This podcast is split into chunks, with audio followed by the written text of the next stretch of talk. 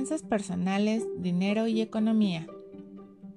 Hola, bienvenidos a este podcast. Yo soy Marisol Martínez, estudiante del Diplomado en Finanzas Corporativas de la FES Aragón UNAM. Y esta ocasión vamos a platicar sobre la reestructuración de deuda. Si estás pensando en la opción de reestructurar alguna deuda, quieres saber qué es y cómo debes hacerlo, aquí te platicaré más sobre esta alternativa. Dado el contexto actual generado a nivel mundial por la pandemia que estamos viviendo, es posible que estemos pasando por una etapa financieramente difícil. Esto puede ocasionar que sea complicado cumplir con los compromisos económicos que tenemos. Si está en tus posibilidades continuar con tus pagos, hazlo, siempre será la mejor opción. Primero que nada, debemos tomar en cuenta el escenario bajo el que nos encontramos es decir, saber qué tipo de deuda tienes, el contexto actual de la situación financiera, saber qué estás pagando, cuál es la tasa de interés, el plazo, etc. Pero bueno, entrando a detalle en el tema, ¿qué es la reestructuración de deuda? La reestructuración de deuda consiste en establecer nuevas condiciones en el pago y o el tipo de interés de la deuda vigente de un agente económico. Pero, ¿qué es un agente económico? Bueno, este puede ser desde un país, una empresa o una persona. Para ello, este proceso requiere de una renegociación entre el acreedor y el deudor.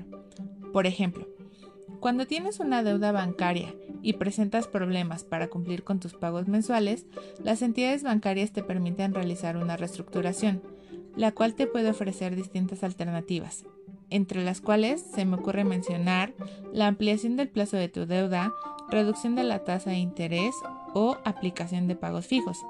Existen muchas circunstancias para llegar al punto en el cual no podamos pagar nuestros compromisos financieros, entre ellas quedarnos sin trabajo, un gasto imprevisto que modifica nuestro presupuesto, una crisis económica, que en este momento puede ser uno de los mayores motivos por los cuales la mayoría de los agentes económicos podrían estar buscando una reestructura de deuda y también la posibilidad de haber realizado compras que exceden nuestra capacidad de pago.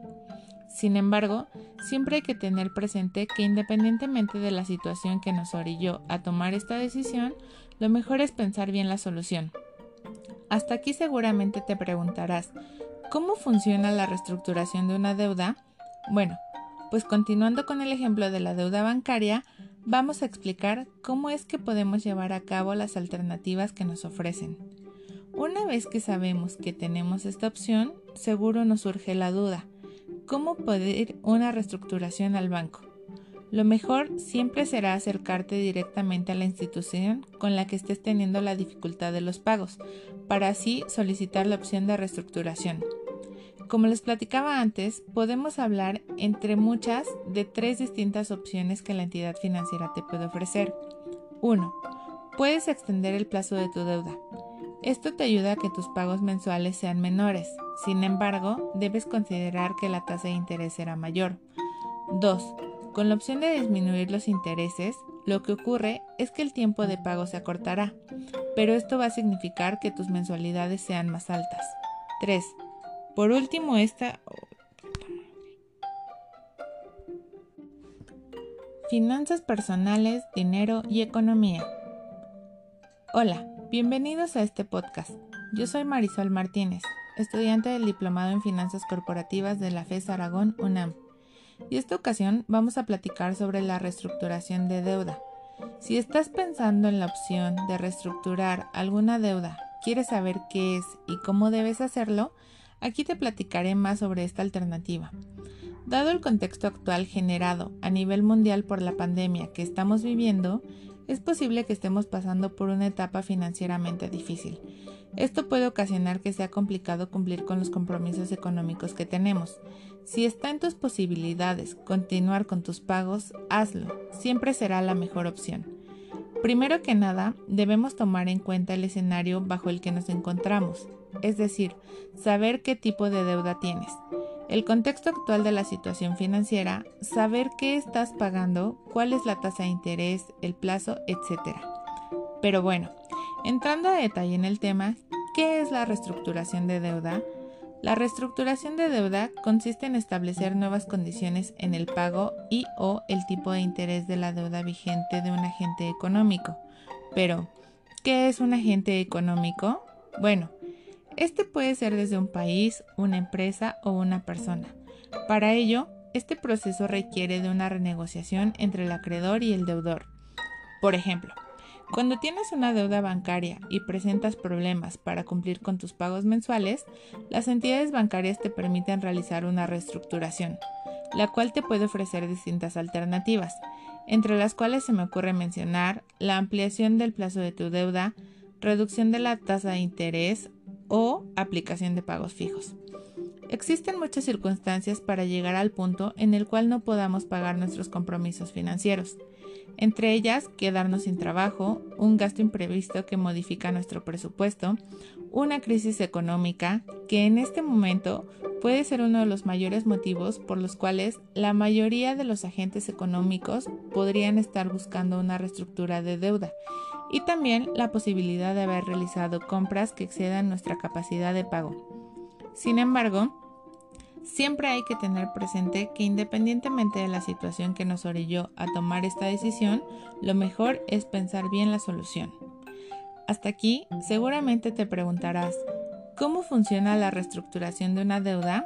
Bueno, pues continuando con el ejemplo de la deuda bancaria, vamos a explicar cómo es que podemos llevar a cabo las alternativas que nos ofrecen. Una vez que sabemos que tenemos esta opción, seguro nos surge la duda. ¿Cómo puedo pedir una reestructuración al banco? Lo mejor siempre será acercarte directamente a la institución con la que estés teniendo la dificultad de los pagos, para así solicitar la opción de reestructuración.